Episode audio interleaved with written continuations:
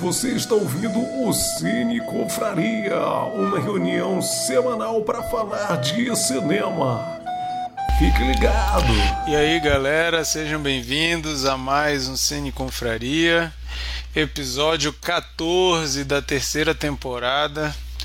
Então vocês podem ver que se o programa ainda não melhorou é por incompetência nossa mesmo, porque já tem três anos que a gente está fazendo isso aqui. Para quem não conhece, Cine Confraria somos um grupo de amigos que se reúnem toda semana para falar de um filme específico que um de nós escolheu na semana anterior. Então, semana passada foi a vez da Sheila escolher o filme que a gente ia conversar e escolheu a Crônica Francesa de Wes Anderson. Hoje a gente vai comentar esse filme e no final da nossa conversa o Chico vai contar para nós qual que é o filme da rodada, da nova rodada do Cine Confraria que nós comentaremos na semana que vem. Estamos gravando ao vivo esse programa hoje, dia 11 de maio. Então, o próximo episódio será dia 18 de maio e é o que a gente vai comentar o filme que o Chico vai falar no final. Então, só para vocês entenderem, todas as quartas-feiras, às 22 horas, horário de Brasília, a gente está se reunindo para conversar aqui sobre algum filme.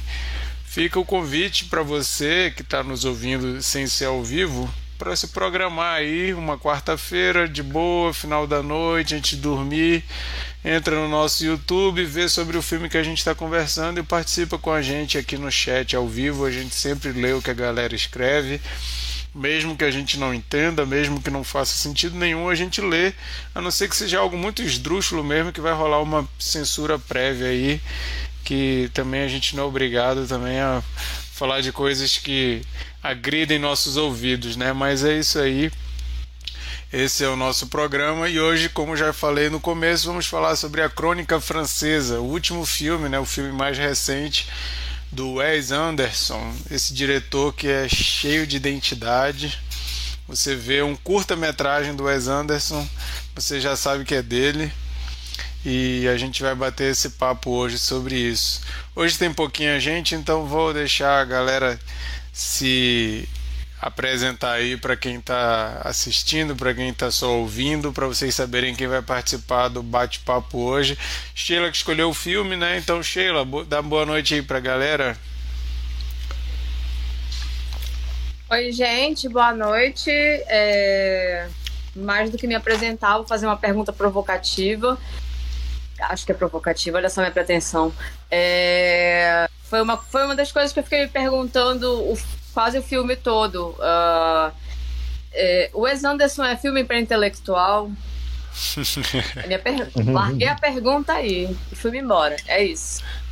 Vamos, vamos discutir isso durante o programa hoje, então. Chico. E aí, pessoal, boa noite. Espero que vocês gostem hoje da nossa discussão. E vamos acompanhar até o final para saber qual que vai ser o filme da semana que vem. É um filme. Não vou falar, vou deixar para falar no final. Márcio Bernardo. Boa noite, galera. Não, não estava pronto aqui para para dar boa noite para vocês, então vai ficar só boa noite mesmo. Maravilha, eu sou o Marquito. Vamos começar a nossa conversa sobre a crônica francesa. Esse filme ele saiu ano passado, né? E eu estava muito ansioso para ver, porque gosto muito de Wes Anderson. Não perco nenhum filme dele desde que conheci. E de cara já chama atenção pelo elenco impressionante, né? O Wes Anderson ele tem essa capacidade de chamar só gente boa para os filmes dele. Tem aqueles que são figurinha repetida, né? Estão em todos os filmes, como Owen Wilson, Bill Murray. Alguns não estão em todos, né? Mas estão na maioria. Do... Aquele carinha do Serpent também. Quem? Ah, o, o, indiano lá, né? É, do, do Servant. Verdade. Ele é, ele é, da Guatemala, eu acho. Eles são da Guatemala. Que faz o, o lobby boy, né? Do, do Grande Hotel Budapeste. É, isso. E vários outros, né? Como Adrian Brody, como o. O. Como é o nome dele? O, Owen Wilson. O do Fight Club lá, o. Edward Norton. Isso, Edward Norton, foi mal, deu um branco aqui agora. Então sempre tem uns que estão se repetindo, né? E nessa vez temos algumas estreias com o Wes Anderson, né? Como Timothée Chalamet, Chalamet, acho que é Chalamet, né? Como Timothée, que tá aí... Arroz.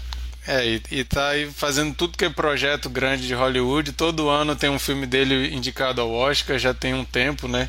Desde filmes menores como Lady Bird até filmes grandiosos como Duna. E agora fazendo um filme com o Wes Anderson, né? Num papel que foi escrito para ele. O Wes Anderson disse que nunca pensou nesse papel sem ser para o Timothée. Foi escrito sob medida para ele. Então, pra vocês verem como ele tá com moral, né? Mas é, é um filme diferente dos outros, é a primeira antologia. O que é antologia, né? São esses filmes que são vários como se fossem episódios dentro de um filme, né? Então, não é um filme que conta uma história do início ao fim, apesar de que elas se entrelaçam, mas cada segmento conta uma história diferente que vai compondo o todo. Então, só para a gente ter um panorama de A Crônica Francesa, o Wes Anderson ele juntou três coisas que ele queria fazer um filme de antologias, como se fosse esses filmes com vários curtas, né? O outro, ele queria fazer um filme sobre a revista The New Yorker. Não sei quantos conhecem essa revista. É muito famosa pelas capas, né? Que as capas são sempre ilustradas e tem muitas tirinhas com sacadas muito legais. Eu adoro ver, eu, eu, assino um Instagram que é só de tirinhas da New Yorker, tanto que eu gosto da, das coisas que vai. Eu confesso que eu nunca li nenhum artigo, mas é uma revista bem famosa, longeva, né? Tem muito tempo já que está rolando essa revista. E o Wes Anderson, fã da revista, queria fazer uma, um filme sobre a New Yorker. Não foi sobre a New Yorker, mas criou a fictícia, né? Mais ou menos no mesmo estilo. E outra coisa que ele queria fazer era um filme francês. Então ele juntou essas três coisas no filme The French Dispatch, né, a crônica francesa, que conta a história de um editor de uma revista, que é a revista French Dispatch, que morreu e a gente está lendo sobre a última edição da, dessa revista. E a gente tem cinco segmentos que são cinco histórias diferentes cada uma com suas particularidades, com um elenco diferente e cada uma com uma temática, né? Uma sobre culinária, outra sobre artes e por aí vai. Então, de cara a gente já estranha um pouco o fato de ser uma antologia, né? Eu pelo menos quando eu fui ver eu não sabia que ia ser nesse formato, quando eu vi esse filme a primeira vez. E eu já fiquei, nossa, vai ser assim. Por um lado, eu acho uma maravilha porque a gente ganha cinco histórias de uma vez de Wes Anderson. Por outro, eu acho uma pena porque tem histórias ali que eu acho que daria para ser um filme solo do Wes Anderson, né? De tão legal que é a história. Mas tivemos essa, essa novidade aí no currículo do Wes Anderson que são que é um filme de antologias. Tem gente que gosta, tem gente que não gosta e a gente vai saber aqui o que, que cada um achou. Eu vou chamar para começar aí o, o Chico que não está com o microfone desligado. O Bernardo desligou o microfone porque ele não quer falar. Então, Chico, começa aí. É, assim, eu, eu assisti esse filme um pouco com ressalvas, né? Porque a Lari não tinha gostado, acho que ela não conseguiu ver até o final. Mas eu gostei. Assim, eu acho que diferente de algumas pessoas que eu já ouvi, a história que eu mais gostei Peraí, a gente vai falar no final qual o melhor, o melhor segmento. A gente faz uma ah. rodada de melhor segmento. Ah, beleza. então, assim, o que eu tenho falado do Wes Anderson, né, comparado com outros filmes que eu já vi, que ele é um cara que sofre, infelizmente, ele sofre com muito com toque, né? Porque os filmes dele são muito simétricos, né?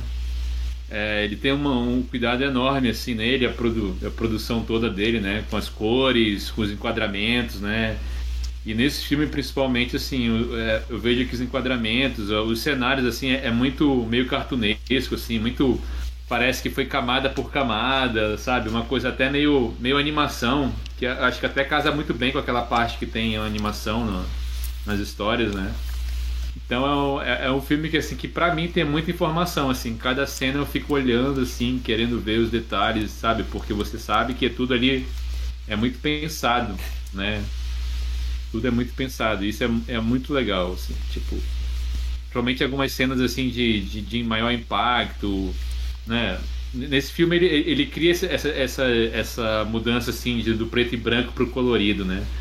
Sempre quando ele mostra o colorido é uma coisa meio de revelação ou então é, é alguma coisa assim para chamar a atenção, para passar um sentimento maior para aquela cena, né?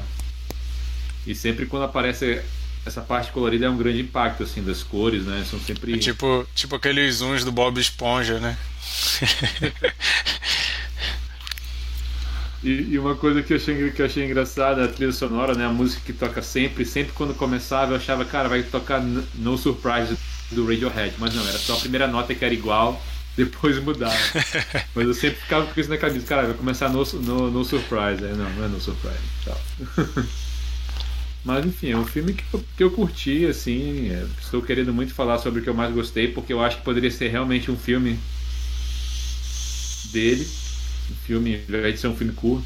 Mas vai ser interessante ver se, se os outros confrades vão escolher o mesmo que eu escolhi. Legal. Acho que, acho que não. É, eu, eu falando da minha primeira reação com esse filme, eu vi logo que chegou no Star Plus, eu tava na seca para ver esse filme quando só que eu fui, como falam aqui em BH, eu fui juninho, né? Ou eu fui juvenil empolgado querendo ver o filme comecei a ver o filme, sei lá, 10 horas da noite. É claro que não deu certo, né? Já tenho mais de 30 anos. Essa combinação acima dos 30 anos, começar a ver um filme tarde da noite, não dá certo, você vai dormir. E foi o meu caso. Terminei o filme pescando, só que ao mesmo tempo não foi porque eu estava achando o filme ruim. Eu, inclusive, fiquei chateado por estar dormindo. Isso aconteceu comigo com Duna também. Fui ver Duna muito tarde, acordei puto. Não acredito que eu dormi nesse filme. Pô, vou ter que ver de novo. E foi o que aconteceu com esse filme. Mas, como ele é dividido em segmentos, as primeiras, as três primeiras histórias eu vi de boa. Eu tive que rever a quarta e a quinta. Mas é um, é um, é um é um deleite visual tão grande os filmes do, do Wes Anderson que ver de novo não é nada penoso, assim, é até legal. Você percebe detalhes que você não tinha visto, você vê as sutilezas do humor. Eu acho muito engraçado, cara. O Wes Anderson é um dos caras assim que fazem comédia, mas que não é aquelas comédias para você dar gargalhada, mas tem uma sutileza cômica assim desde sempre que eu acho fenomenal. Adoro a, a comédia do Wes Anderson e como é sutil, tem coisinhas assim, tipo uma expressão, às vezes é uma coisinha que está fora do plano acontecendo. Isso tem muito em no, no Senhor Raposo lá, por exemplo, acontece demais essas tiradas de comédia que não estão em primeiro plano. E assim, esse foi mais um dos filmes do Wes Anderson que me encantaram. Eu sou fanzoca mesmo. E inclusive esse eu achei que ele coloca umas camadas um pouco mais é, sensuais do que os outros. Não sei se vocês perceberam isso, mas acho que esse ele vai um pouquinho mais para essa questão da sensualidade. Eu achei interessante ver o Wes Anderson fazendo isso. É... E tem aquelas coisas que é o bingo do Wes Anderson, né? Que você já fica com a cartelinha lá, vai, vai acontecendo coisas, você vai marcando, ó, aconteceu, aconteceu, ah, isso aqui aconteceu. Tem aquelas coisas que são bem assinatura dele mesmo o Chico falou das cenas. Isso é uma coisa, né? Falando do termo técnico, né? O mise-en-scène, né? Que é a preparação da cena para você conseguir fazer ela. Cara, deve ser um trabalho exaustivo a preparação das cenas do Wes Anderson, porque tem a, a, a câmera no trilho, né? Percorrendo as coisas. Só que tem lugar que ali a gente sabe que é uma edição, então o que está entrando ali já é outra cena que ele encaixou. tem a câmera girando no ambiente, coisas diferentes acontecendo.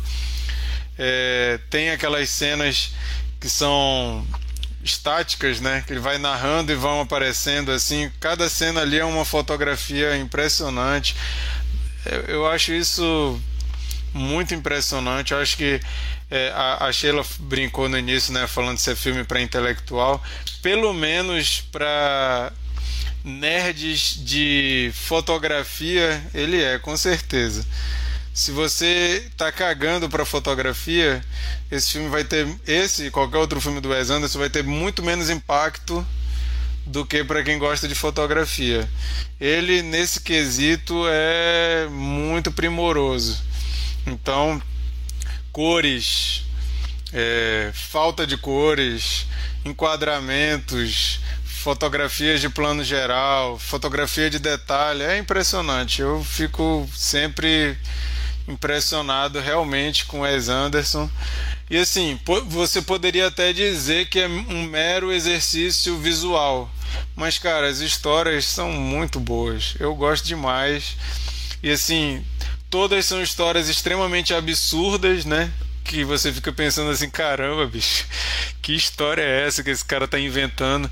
E mesmo assim, diverte e, e você vê ali que é uma pessoa que escreve bem, não é só uma pessoa que dirige bem um filme ou que capricha na fotografia.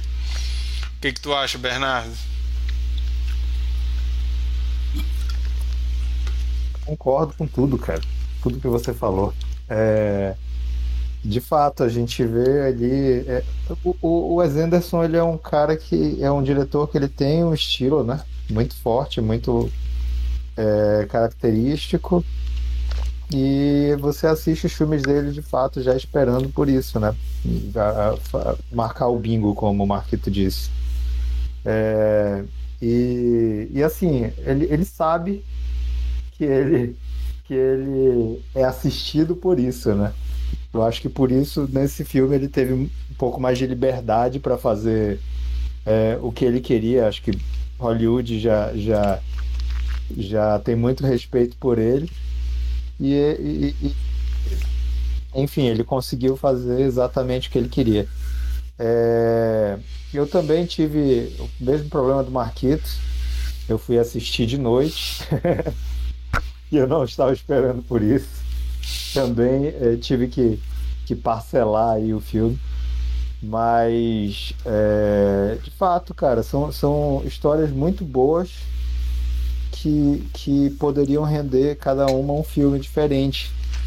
É, isso foi um, é, é um exercício bem interessante, é, mas eu tive um probleminha com isso. Com exceção de, claro, tem histórias que eu me envolvi mais do que outras, mas é, é, é, eu acho que na parte de você criar um vínculo com, com personagens, com protagonistas, é, eu, eu, tive pouco disso nesse filme. Eu tive com um, uma história específica, eu tive um, um, vínculo maior. Com as outras, eu, eu, eu não tive esse vínculo. Não que eu não tenha gostado de todas, sabe? Eu não sei, não sei explicar o porquê. Eu não sei se é pelo fato de a gente tá, estar vendo várias histórias assim. É, mas é, é, mas é isso, questão, questões técnicas e tal, não, a gente não tem nem o que falar. Eu acho que, que ele é, é, mestre no que, no que ele faz e a gente e ele entrega tudo que a gente espera, assim, sabe? Eu vou deixar, pra, eu quero ouvir a Sheila. Eu, eu, quero falar sobre a minha, minha história preferida também. Eu vou cortar por aqui para a gente continuar depois. Legal, fala aí, Sheila.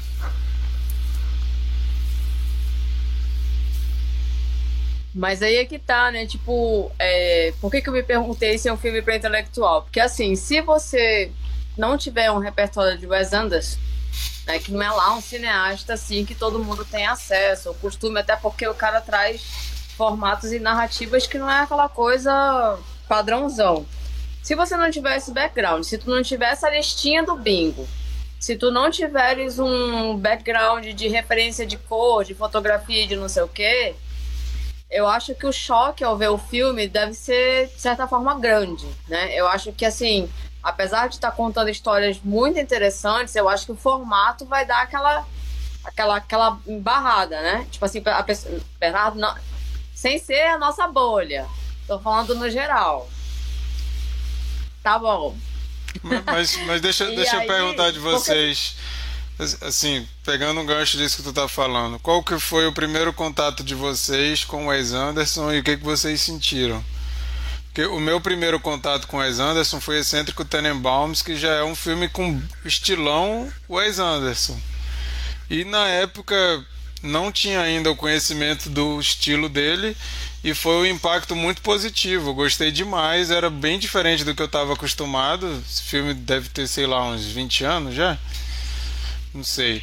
Depois a gente dá uma olhada aí de quanto tempo tem os Excêntricos Tenenbaums, mas foi um filme assim que eu não estava acostumado, não era, eu não era o cara do filme cult assim, do filme, eu era o cara do, do filme popular mas gostei pra caramba dos Excêntricos Tenenbaums e a partir daí fui caçar os outros anteriores que eu ainda não tinha visto. Não sei vocês, qual que foi o primeiro contato de vocês? eu levantei o dedinho ali só para comentar um negócio, porque assim, para mim, é, é, é, eu esqueci de responder essa pergunta da Sheila, né? Eu acho que esse filme é um filme para quem, para quem conhece e espera coisas do Wes Anderson. Mas, mas no geral, eu acho os filmes dele bem acessíveis. Eu acho que tem, que tem um, um humor. Eu acho que tem um humor muito característico, sim. Mas não, não, é, não são filmes complicados de, de, de se consumir, não. Eu acho esse filme específico um pouco mais complexo de, de, de você é, é, é, consumir do que os outros dele. Eu. Não é, não é exatamente um consumo complicado, mas é porque é um humor mais refinado. Eu comecei com o Tenenbaum também, já respondendo a pergunta do Marquito, e eu já achei ele excêntrico, né? Mas assim, eu amei, porque eu sou essa pessoa Inclusive, que nome, gosta né? do formato... Os excêntricos Tenenbaums. Pois é, é, é ele... eu já achei, assim, uma coisa diferente, fora da curva, e exatamente no que me agradou, né? Porque eu venho dessa, dessa escola de gostar de filmes que tem uma coisa que tu faz assim. Eu gosto de filme que buga, eu gosto de filme que me mostra um negócio que eu não, que eu não tava vendo, naquela linha fora do que a gente, do que a gente encontra. É, e aí eu entrei no. Eu não sei se eu, eu. Primeiro vai o Chico falar a primeira experiência dele? Pode falar, Chico. Tá. Ah, e aí. Foi, meu também foi os excêntricos Tenembans. E o que eu acho, eu engraçado. Acho que... hum. Pode eu acho engraçado assim, que eu acho que essa estética dele, né, do, do Wes Anderson tão perfeita que eu acho que deixa as coisas mais estranhas, assim, de certa forma. É, eu falei, porque... pô, podia rolar uma, uma dobradinha aí, juntar o Wes Anderson e o Ogos Lagarintos, acho que ia ser o filme mais estranho de todos os tempos, assim. É porque ele traz essas coisas como elemento narrativo, né? E aí, para tu entender algumas questões de cores, né, essa montagem, esse, essa, essas cenas elas parecem montagens teatrais, né? Existem cenas que são absolutamente teatrais ali, aquele número dos caras do que estão ali naquele dormitório, ah, os jovens, né, que estão conversando sobre suas aspirações, o outro acaba se jogando. Então é tudo extremamente teatral e cabe naquilo. Então tudo é proposto para trazer uma formação de uma camada, uma narrativa, e eu acho que isso, isso são elementos é, de intelectual mesmo. Não assim, que a gente também é um pouco, né? E aí eu fico travada às vezes, eu fico, meu Deus, eu tô ficando embusteira demais, embusteira de cinema, de café, de cerveja. Aí eu falo, que lixo! Nossa Senhora! E mesmo assim não conseguindo ir muito sem outras coisas, mas é, apesar de, de, ter toda essa. E aí eu, eu queria muito que uma pessoa que não teve contato com o universo dele ou esse tipo de, de, de linguagem visse, porque eu me diverti pra caramba, não sei vocês. O meu nome para esse filme é Diversão. Eu achei ele extremamente divertido. Mas uma, uma é, coisa que é engraçada, Sheila, é que o estilão o Wes Anderson, ele vem se aperfeiçoando cada vez mais, né? Se você pega os primeiros filmes, ele você tem um pouquinho, mas ainda não é isso que a gente tem nesse, né? Conforme ele vai pegando mais confiança, pegando mais moral e mais domínio sobre a técnica do que ele Sim. quer fazer, vai ficando cada vez mais. O anterior, que é o, o é o Grande Hotel antes desse? Eu, sei, eu acho, eu acho que é, não, não lembro. Acho que é. Eu acho que é, né? Já é mais do que o anterior. Você pega os excêntricos Tenenbaums, tem o estilo, mas não é tanto quanto esse. E, e você pega quando ele começa a fazer animação, como do Senhor Raposo, depois aquele Ilha de Cachorros, e ele começa a incorporar, que nem o Chico falou, né? Ele começa a incorporar coisas que dá para ver que é ali do stop motion do enquadramento de stop motion, da edição de stop motion nos filmes live action, né? Isso é muito doido. Você vê como ele vai acumulando técnica para chegar no que ele está fazendo hoje. Sei lá o que, ele vai inventar depois disso, né? Mas assim, para mim ele pode continuar aí viajando, incorporando coisa que eu tô eu tô embarcando, eu tô curtindo. Eu acho que esse filme é o supra-sumo da, da, da, técnica e estilo dele, assim, sabe? De todos os filmes, talvez seja que tu vê em qualquer cena, em qualquer quadro, tu vê, tu vê é, é, o estilo dele. E isso é muito legal, né? Porque, porque tu vê uma maturidade muito grande né? na, na, na, na visão dele, na, na identidade dele como, como diretor, né? É, e talvez, e... talvez a, a, a escolha de fazer um filme de, de antologia beneficia esse exercício, né? Porque ele usa estilos diferentes em cada segmento, né? É. No, no, no penúltimo ali ele até mete uma animação no meio, né? Então é uma animação do estilo que ele nunca tinha feito. Então você vê que, que essa escolha deu uma liberdade criativa para ele bizarra. Assim. Não são iguais os, os, estilos de cada segmento tem um estilo. O primeirão ali do Owen Wilson, eu acho que ele é o mais com cara dos filmes anteriores, assim. Depois eles vão ficando mais esquisitos, né? Aquele primeiro é bem quase que um relato do, da cidade só. Que, os filmes têm muito isso, né? Tem hora que parece que são uma mistura de almanaques com reportagens, né? Você pega o Moonrise Kingdom, por exemplo, toda vez que eles estão falando sobre alguma coisa, aparece os, os, esquemas, né? Como se fossem esquemas mostrando é, setas e tal. É como se fosse um almanaque mesmo e tal. E, e ele vai. Naquele primeiro ele é bem isso, depois ele vai ficando a coisa mais maluca. E é, e é muito também assim, eu vejo, né, eu já, já li coisas sobre como criar histórias e tal, tipo, ah, você vai criando detalhes para ficar mais verossímil, ficar mais real e e tu vê o texto dele muitos detalhes assim, às vezes, detalhes até demais assim, que vai falando, principalmente por exemplo, na primeira história lá do Owen Wilson, cara, ele vai falando uns detalhes assim que meio eu entendo que aquela primeira história é para dar uma apanhada geral da cidade e tal. Uhum. Então eles falam vários detalhes assim que tipo beleza, né? É uma coisa assim que deixa tudo assim, caraca, realmente essa cidade existe, sabe? é. isso. É, tu e já tinha terminado de falar, errado. Sheila?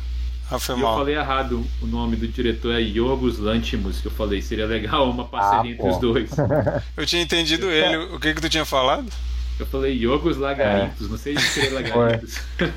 Cara, é engraçado, porque eles realmente eles têm um estilo bem parecido de, de, de, de personagem, assim, é, só que um é, é, é, uma comédia, um é voltado para comédia e o outro é para um. Bizarrice. É. Um drama bizarro com meio, meio suspense, né? E tal. É, é verdade. Podia tanto, sair uma tanto, coisa boa daí. Tanto que ali, se tu for pegar um, um, um The Lobster da vida, eu acho que, que, que é, parece bem aquele universo, assim, né? Aquelas situações esquisitas, tu fica no desconforto, assim, né? Caramba, as é. coisas estranhas.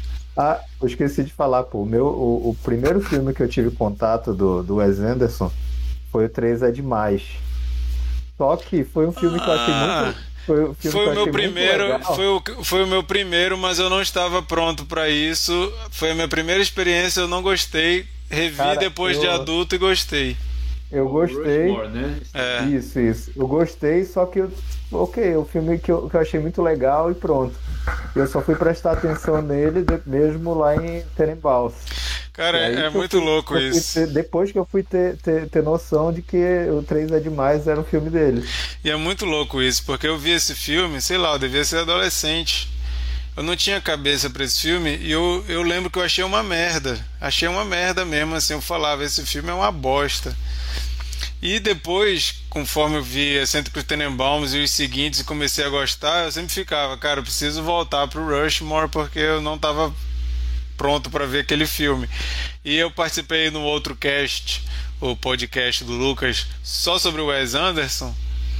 Foi quando saiu o filme anterior dele, eles fizeram um programa só sobre o Wes Anderson. E eu fui atrás de rever o Rushmore. Cara, esse filme é maravilhoso, bicho, é bom demais. Muito bom. E eu não estava pronto para ver na época, e essa, isso é, é muito louco, né? Da, às vezes a gente vê um filme e a gente não gosta, mas é porque a gente não estava no, no momento para ver aquilo, a gente vê depois e, e gosta. E acontece o oposto também, né? Às vezes a gente gosta de um filme, até a gente fala, né, do perigo de rever alguns filmes que a gente gosta muito, que pode ser que a gente deixe de gostar. Tu ia falar, Sheila? Ia, é, eu sempre vou pros filmes no zero, né? Daí quando eu fui só dar uma olhada superficial ali, é, eu vi um elenco gigantesco, né? Eu falei, caralho, que elenco desse tamanho. Eu falei, como é que todo mundo vai caber nesse filme? Eu falei assim, eu falei, vamos ver, né? Porque é, é, é ator e atriz que não acaba. E assim, tu reconhecer os maiores rostos, os, alguns dos rostos mais. Só, só um timão. Eu falei, como é que vai poder? E aí, como eu não sabia que eram várias histórias, então comporta todo mundo, dá pra, dá pra reconhecer todo mundo. E aí, esse ponto aí que tu falaste do Tim, é Timothée? Uhum. É, Timothée, tá. É, eu realmente acho assim que, que, que como esse menino tá em tudo, e aí às vezes você se pergunta, porra, mas por que ele aqui, né? Por que tá, tá em tudo? E aí nesse caso, ele estar aí, realmente eu concordo, faz muito sentido. Ele é a cara desse papel, né?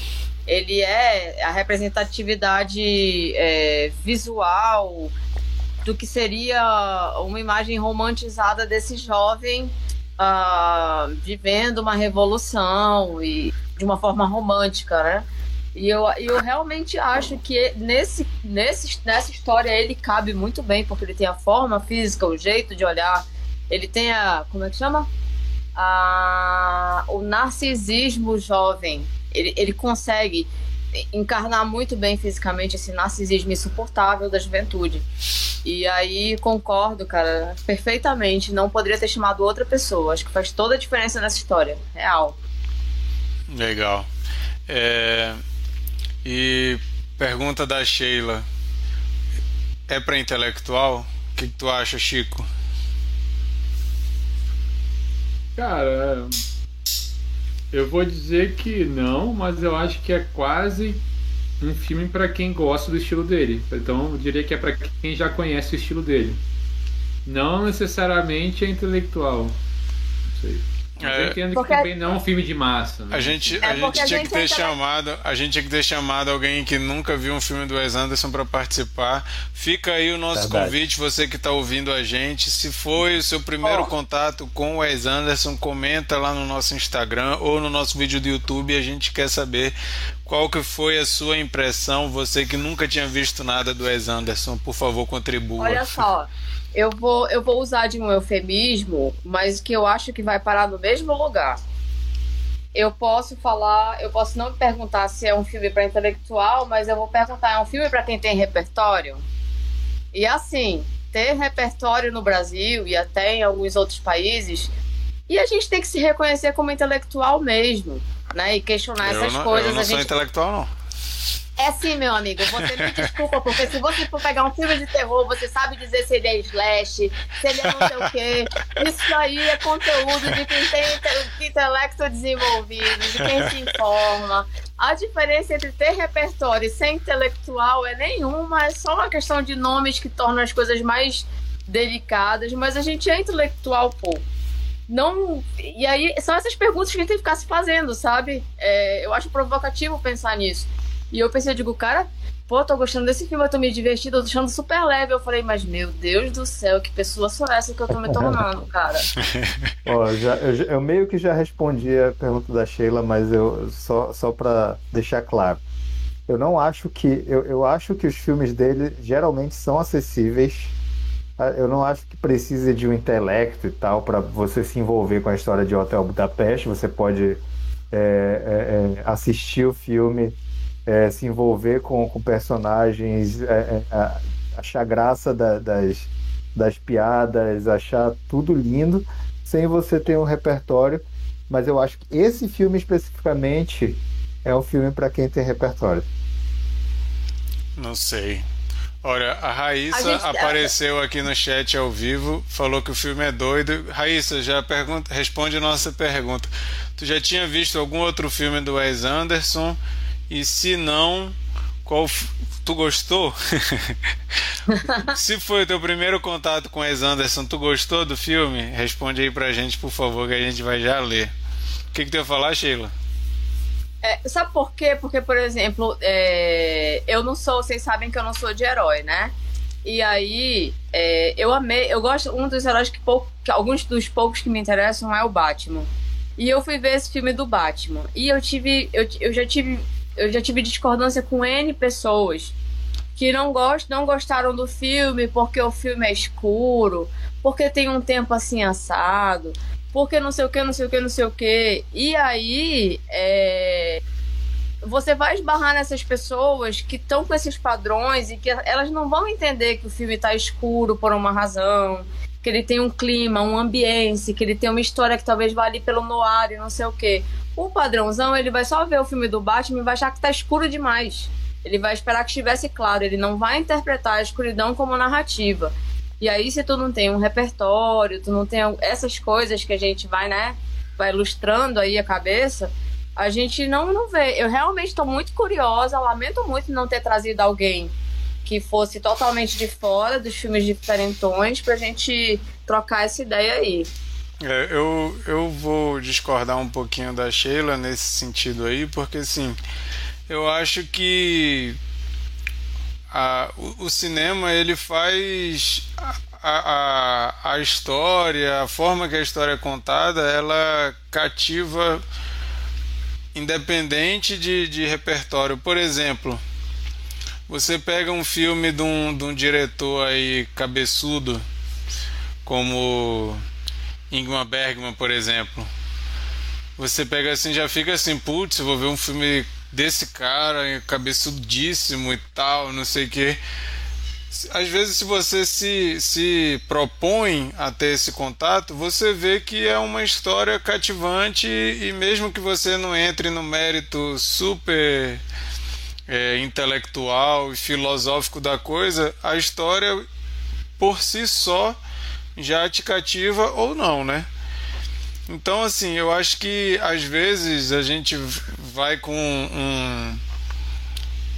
um, pisando em ovos porque é o diretor X ou o diretor Y, mas às vezes a história que ele conta ela prende qualquer pessoa, qualquer pessoa que, que vai ter contato. Agora, é claro, a gente tem é, elementos da história que às vezes vai causar um estranhamento para algumas pessoas.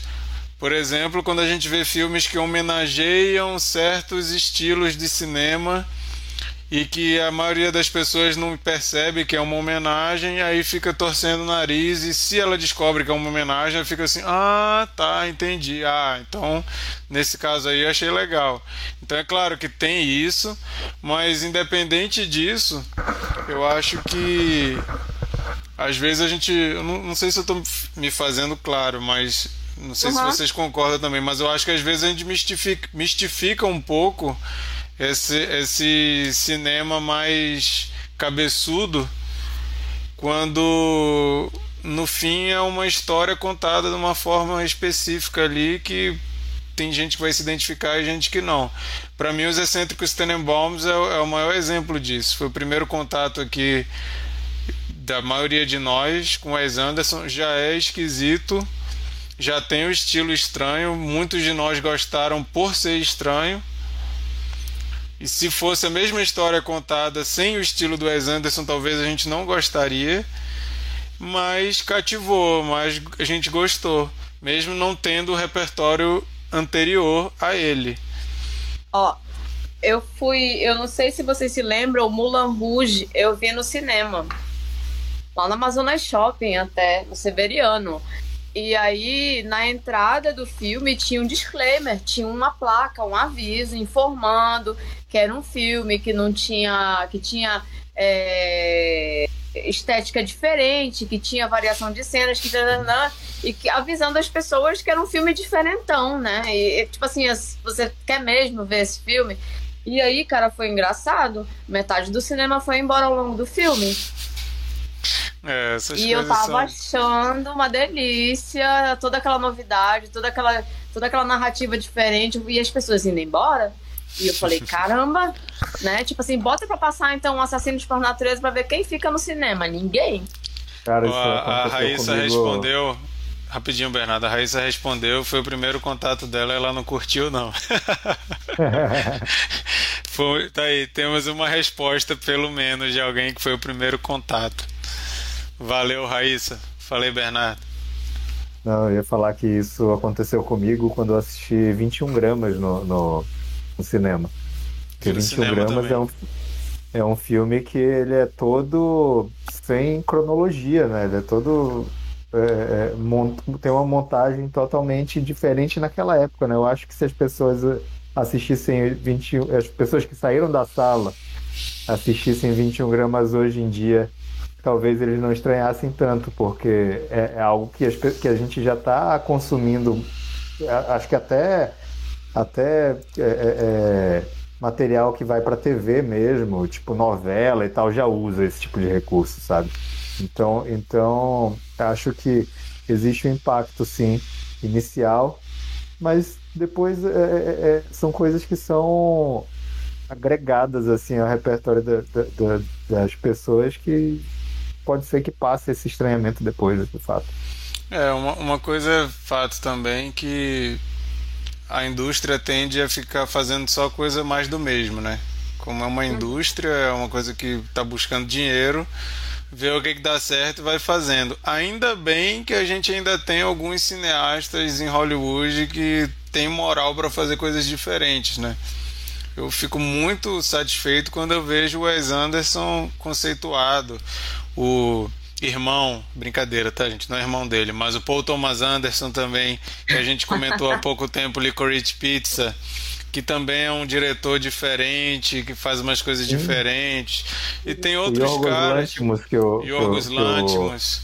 Que o Chico falou que, que é, começou que é um no, na Grécia, né? E hoje em dia está em Hollywood fazendo filme também. A gente tem os, vários latino-americanos que conquistaram Hollywood, foram fazer filme aí com grandes orçamentos e com grandes, ele grandes elencos e tudo mais. Narito.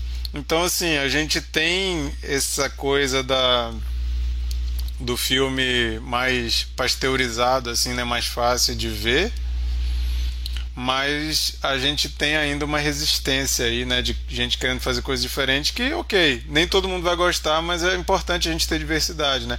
A gente vê um Dogville, por exemplo, hoje em dia se lançasse um Dogville pela primeira vez na Netflix, lançamento na Netflix Dogville, ia ser alvo de hate assim absurdo, a galera ia xingar pra caramba o filme. Mas são filmes que são com essa intenção, né? Agora, se Wes Anderson se enquadra nisso aí ou não. Aí eu acho que a gente vai ter opiniões, uns vão achar que sim, outros que não. Eu não acho tão cabeçudo assim, mas pode ser que eu esteja com meu julgamento já maculado, né, pelo, pelo meu apreço repertório. tão grande. o eu repertório. Vou eu vou chamar de repertório, tá, gente? Eu Beleza. Vou chamar... Eu vou deixar vocês chamarem de repertório. Ou vamos fazer uma rodada de qual que é o segmento preferido do filme. Eu vou já começar falando do Mikael, que o Mikael, meu irmão, para quem acompanha o Cine Confraria, sempre está aqui. Hoje ele não está porque ele está voando, está no avião nesse momento, chegando aqui em Belo Horizonte. Vamos amanhã no show do Metallica, então ele não pôde participar hoje. mas ele pediu para falar que o segmento preferido dele é o do Benício Del Toro. Eu vou relembrar aqui só para a gente ter documentado. Os segmentos são, né? Primeiro é o The Cycling Reporter com o Owen Wilson, aquele que ele vai mostrando a cidade de Enui, né? Enui, né? O nome da cidade, que é uma cidade, uma cidade fictícia da França. Aí o The Concrete Masterpiece com o Benício Del Toro, né? Aquele do artista. Que é Benício Del Toro, a, a Tilda. Tilda Swinton, o Adrian Brody, aquela atriz linda lá que tá no filme do 007, como é o nome dela? Esqueci agora o nome dela. Aí tem o Revisions to a Manifesto com o Timothée Chalamet. Chalamet, quer dizer. Tem o. É. Tem o. E é com a Frances McDormand também, que é uma atriz fantástica. The Private Dining Room of the Police Commissioner, com Jeffrey Wright, né, do Westworld, cara foda também. E com aquele. Ah, e também tem aquele ator do Escafandro Borboleta, né? Aquele ator francês, ele que faz o comissário. Jeffrey Wright fazendo o papel mais diferente da carreira dele. né? E o último, o último é o obituário, né? Que é com todos os, todos os jornalistas participando juntos ali. Muito legal também. Mikael disse que o, pre, o preferido dele é o da Concrete Masterpiece lá do, do, do Benício Del Toro. O meu preferido vou dizer que é o Private Dining Room of the Police Commissioner, que é o do Jeffrey Wright. Achei maravilhoso. E a parte que mistura ali com, com animação também. Eu até botei essa curiosidade lá no nosso Instagram, que foi inspirado em Tintin e outras obras de artistas de quadrinhos franceses. Eu sou fissurado por essa estética e achei maravilhoso. E toda a história ali eu achei fantástica. Apesar de gostar de todas, tem que escolher uma preferida. Colocarei essa como minha preferida. Chico. É, essa também é a minha história favorita. Eu acho que poderia ter sido feito um filme dessa história, assim, e acho que teria assunto, assim. E eu fico imaginando, cara, como é que eles criaram essa história? Tipo, eu penso assim, ah, vamos criar uma história de policial, vamos. Mas e aí, como é que vai ser essa história? Ela falou, ah, vamos falar sobre a comida que policial come. Ah, mas é a rosquinha? Não, vamos, vamos inventar um chefe que faz uma comida típica especial para policial. Mas como é que seria uma comida para policial? Ah, tem que ser uma comida que não faça muita sujeira, né? Porque tem a cena do crime. É uma, uma, uma comida que não seja muito crocante, que né, para não fazer muito barulho. Eu imagino que sai daí, sei lá. Eu achei muito legal essa história. Muito bom mesmo. Bernardo. Cara, eu achei essa história também muito legal e a, a, o estilo do, do traço do, do, desenho é muito bom. Me lembrou muito as cores de Daniel, Cla Daniel Claus. Não sei se vocês conhecem, mas eu achei bem, bem legal. É, inclusive, ele já ilustrou umas capas da New, New Yorker também. Uhum. É, mas a minha, a minha preferida é a, do, é a Concrete Masterpiece.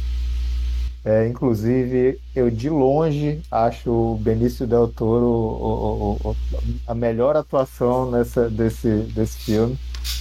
Acho sensacional. Inclusive, é, aquela cena do, dele de, de, passagem de tempo, bicho, eu achei genial. Que aparece o carinha lá, né? Que é o, que é o, o, indiano lá do outro filme, do, do Hotel Budapeste é, que faz o papel dele jovem, né? E daí aparece ele levantando e o, e o, e o, e o Benício Del Toro sentando no lugar, assim, olhando para ele e tal. Eu achei muito, muito, muito boa essa, essa, essa cena. E a, e a, abertura do, desse, desse segmento eu acho fantástico, que ele tá pintando e a gente não faz ideia do que, é aquilo, né? Aí os Sim. dois saem do. Ele do, sai né, do, do lugar que ele tá pintando, a modelo sai do pedestal lá, cada um entra atrás do biombo, aí ela sai com a roupa de policial e ele bota a camisa de força, assim, fica. Caramba, que que é isso? Muito doido. Sheila. Não sei se vou surpreender, mas eu acho que eu já dei um plá ali. Acho que não vou, não. É a do Timothée. Eu achei maravilhoso o texto, cara. Eu achei maravilhoso o texto. Puta que pariu. As conversas que ele tem com a, com a jornalista, a, a condução. Ali, a, aquela parte que a prefeitura está negociando com os estudantes a partir de. A, através de uma partida de xadrez, e porque eles demoram na jogada o prefeito manda jogar aquele lance lá, e aí tu pensa que vai cair coisa de gás lacrimogêneo, e ela fala, não, são fogos de artifício.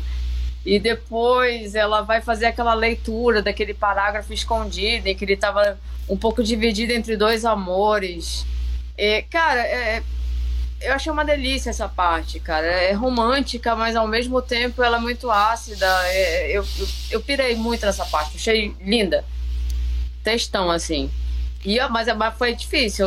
Concorrer com Concrete Masterpiece é foda, porque o que, que é a beleza daquela policial, cara? Maravilhosa, com aquela frieza. Que mulher linda, gente, que delícia. É, Eu falei, é meu Deus, o que, que é isso?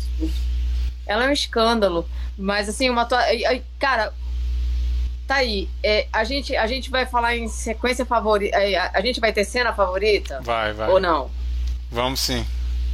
Então pronto. Então, então pode, pode começar. Fala tua cena, pra, tua cena favorita e a nota do filme.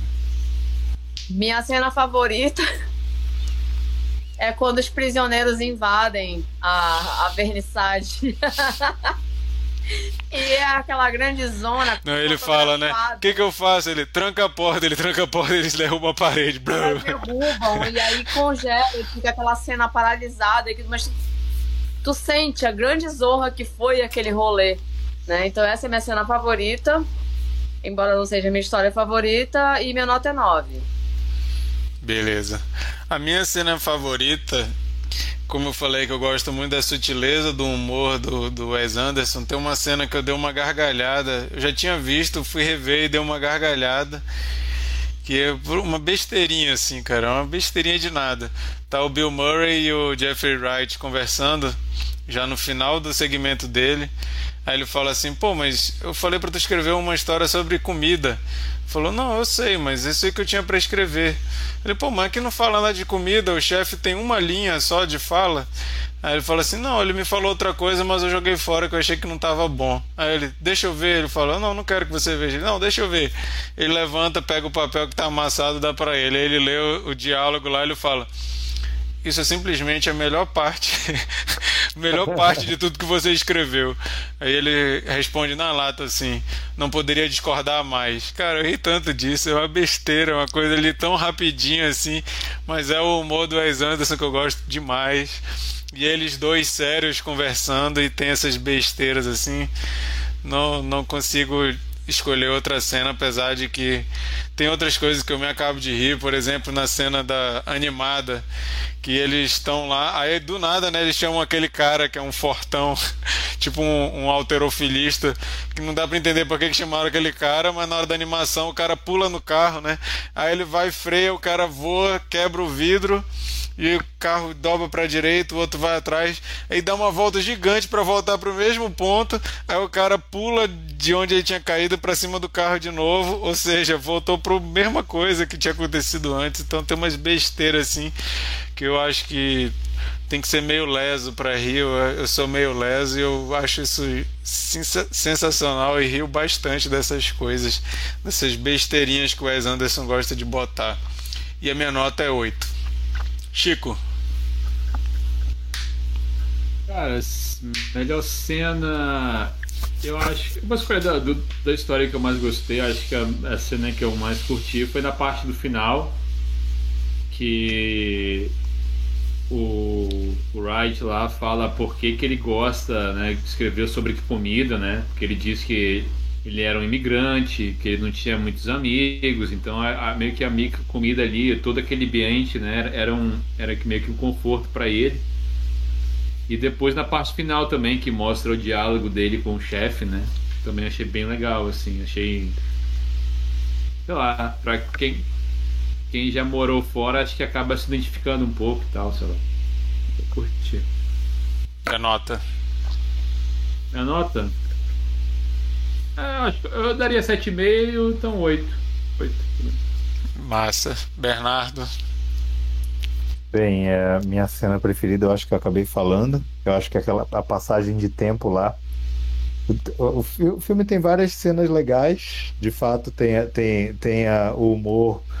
É, é, o humor do, do, do Wes Anderson é, é, traz grandes cenas, mas eu acho que a, a, essa, essa, cena é muito bonita, assim, sabe? Eu, eu, acho que ela, ela tem mais do que o humor de, de, de, de metalinguístico, assim, de aparecer os dois atores e tal, eles trocando de lugar. Eu acho que tem uma beleza, assim, sabe, essa cena. Eu acho, eu acho ela bem elegante. É... E minha nota é 7. Maravilha. Bom, gente, essas foram as nossas considerações sobre a crônica francesa, o mais recente filme do Wes Anderson. Para você que não tá lembrando quais filmes o Wes Anderson fez. Alguns dos mais famosos, como a gente já falou, é Os Excêntricos Tenenbaums. Tem o Grande Hotel Budapeste, foi indicado para vários Oscars na época. Tem aquele Viagem a Darjeeling com o Owen Wilson e o Adrian Brody, que é, é muito bom esse filme também. E tem outros aí, eu, eu recomendo toda a filmografia do cara. Eu acho que eu só não vi o primeiro dele, que é o primeirão, que é com o Luke Wilson e o Owen Wilson. Esse eu não vi, mas preciso correr atrás porque todo mundo me fala que ele é muito legal. Mas todos os outros eu recomendo demais. Vale é, a pena. Que o, o Owen Wilson e o Wes Anderson dividiam apartamento na universidade, é uma coisa assim, dividiam é, quarto, né? Exatamente. Amigos, então. Verdade. É, então vamos fazer uma rodada de dicas da semana. Toda semana a gente gosta de trazer aqui alguma indicação de música, filme, quadrinho, jogo, livro, revista, alguma coisa que a gente gosta, que a gente viu recentemente e a gente gostaria que você conferisse naquele momento que você está procurando alguma coisa para consumir. Então vamos lá, Bernardo, sua dica.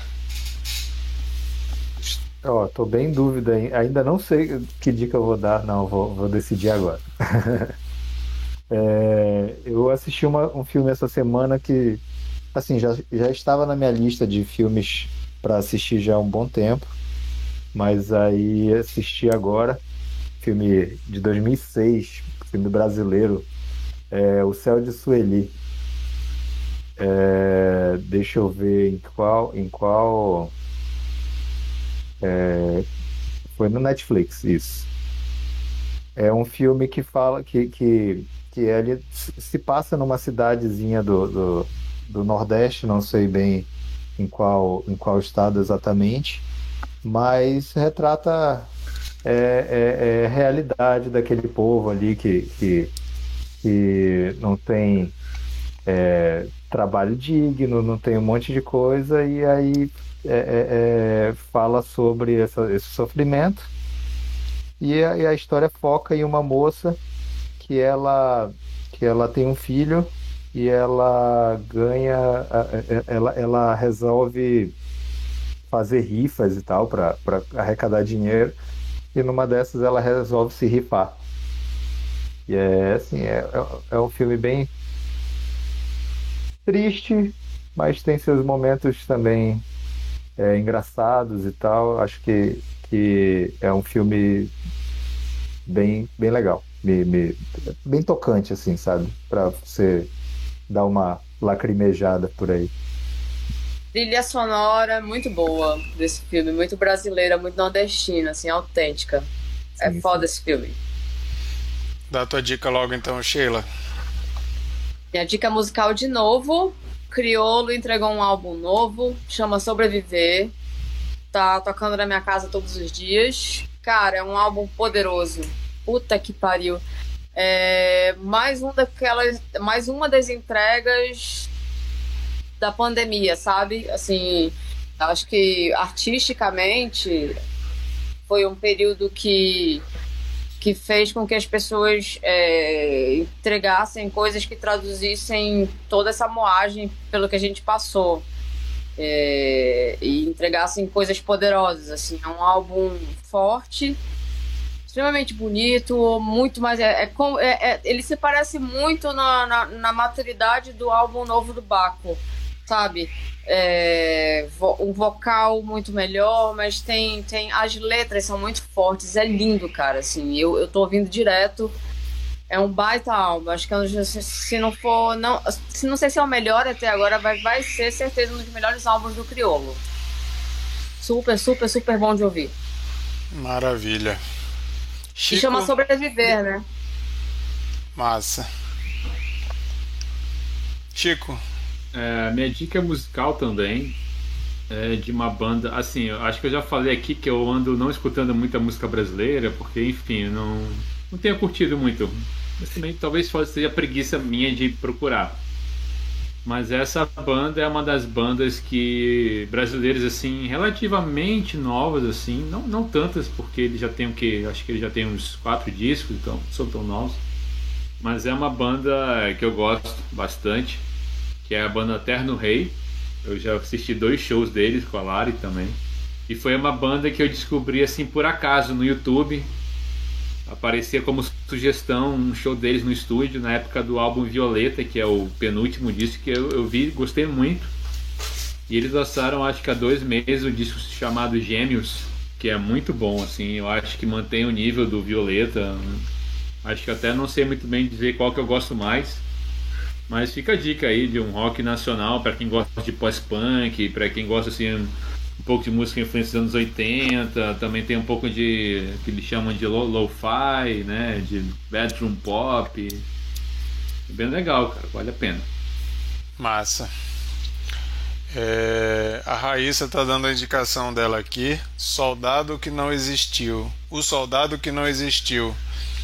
São soldados britânicos que tentam uma estratégia para enganar os nazistas. Está na Netflix. É documentário ou é filme atuado, Raíssa? Falei pra gente, pra gente dar a dica completa aqui. É, a minha dica é uma série que, tá, que terminou agora na Amazon Prime, é, chamada Outer Range. Ela é com Josh Brolin. Me chamou a atenção por ser com Josh Brolin, né? Eu, eu já até falei dela aqui, mas não cheguei a falar dela como dica da semana. E agora que ela encerrou, a primeira temporada, eu vou dar vou dar logo ela como dica da semana. Mas eu gosto muito do, do, dos trabalhos do Josh Brolin, acho que todas as escolhas que ele faz são muito boas. Então, pô, uma série com Josh Brolin, Faroeste, pô, vou ver. E fui e embarquei simplesmente por isso, porque era um faroeste com Josh Brolin. Mal sabia eu que ia ter altas coisas de sci-fi e coisas do tipo e me prendeu demais. Ela foi lançada durante quatro semanas no Prime, dois, dois episódios é, toda semana. E conta ah, uma coisa que para mim é muito é, peculiar é que eu fui ver sobre de quem é essa série é de um cara chamado Brian Watkins e mais surpreendente é que o cara não tem nada na ficha dele no IMDb. Parece que é o primeiro trabalho dele.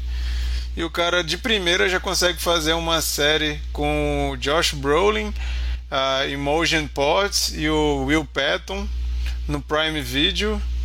Uma produção assim muito bem feita, assim muito bem dirigida uma fotografia maravilhosa. fiquei impressionado. Caramba, esse bicho aí deve ter um padrinho bom para conseguir emplacar isso de primeira, assim.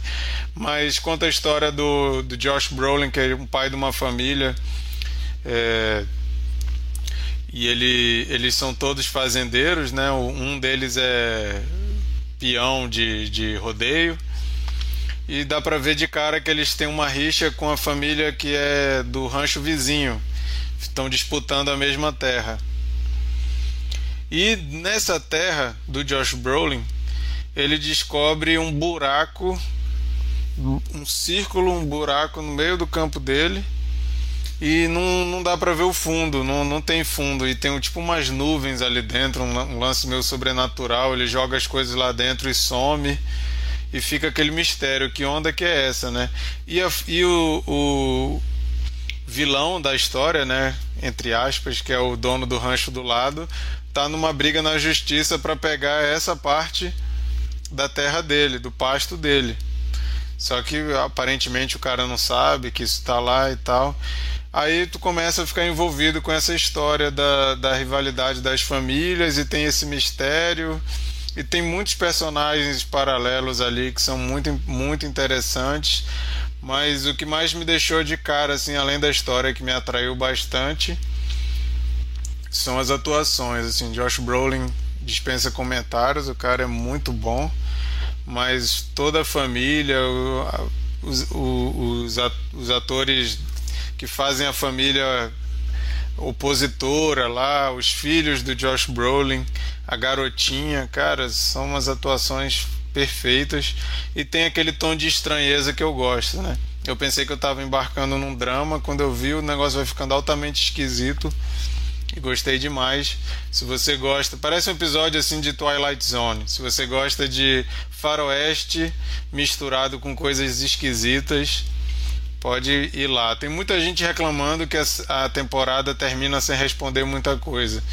Eu não tenho problema com isso, eu gosto de mistérios, gosto de não ter minhas todas as minhas perguntas respondidas e a série já foi renovada para uma segunda temporada. Então, não é aquela coisa assim de você, ah, não sei se vai ter segunda temporada, então não vou nem ver. Vai ter, está confirmada. Quando eu não sei, mas pode embarcar se é a sua praia, eu acho que você vai gostar.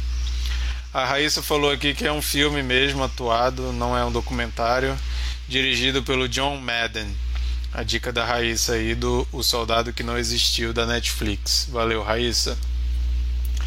Bom, gente, essas foram as nossas dicas da semana. E agora vamos descobrir qual o novo filme da rodada que a gente vai assistir para comentar na semana que vem. Chico. Eu. Sou eu. Vai lá. é, então, o filme que eu escolhi é, um, é uma. Aparentemente, ele é uma como é que vou dizer, um musical, assim, né? E ele foi um filme que. Cara do Bernardo pra uma... ti. Oi? Bernardo já fez uma cara assim de quem se amarrou já nessa introdução. Ah, o, é um o último, aparece... último musical que ele indicou foi ótimo, né? O Marquito indicou, é, realmente foi ruim. Mas foi assim, que apareceu de última hora, assim, né? O Marquito me avisou, olha, se se o Glauber não aparecer, você que vai escolher o filme. Caraca, pô, não tem um. Porque geralmente eles foi um filme de terror, ficção científica, umas coisas assim.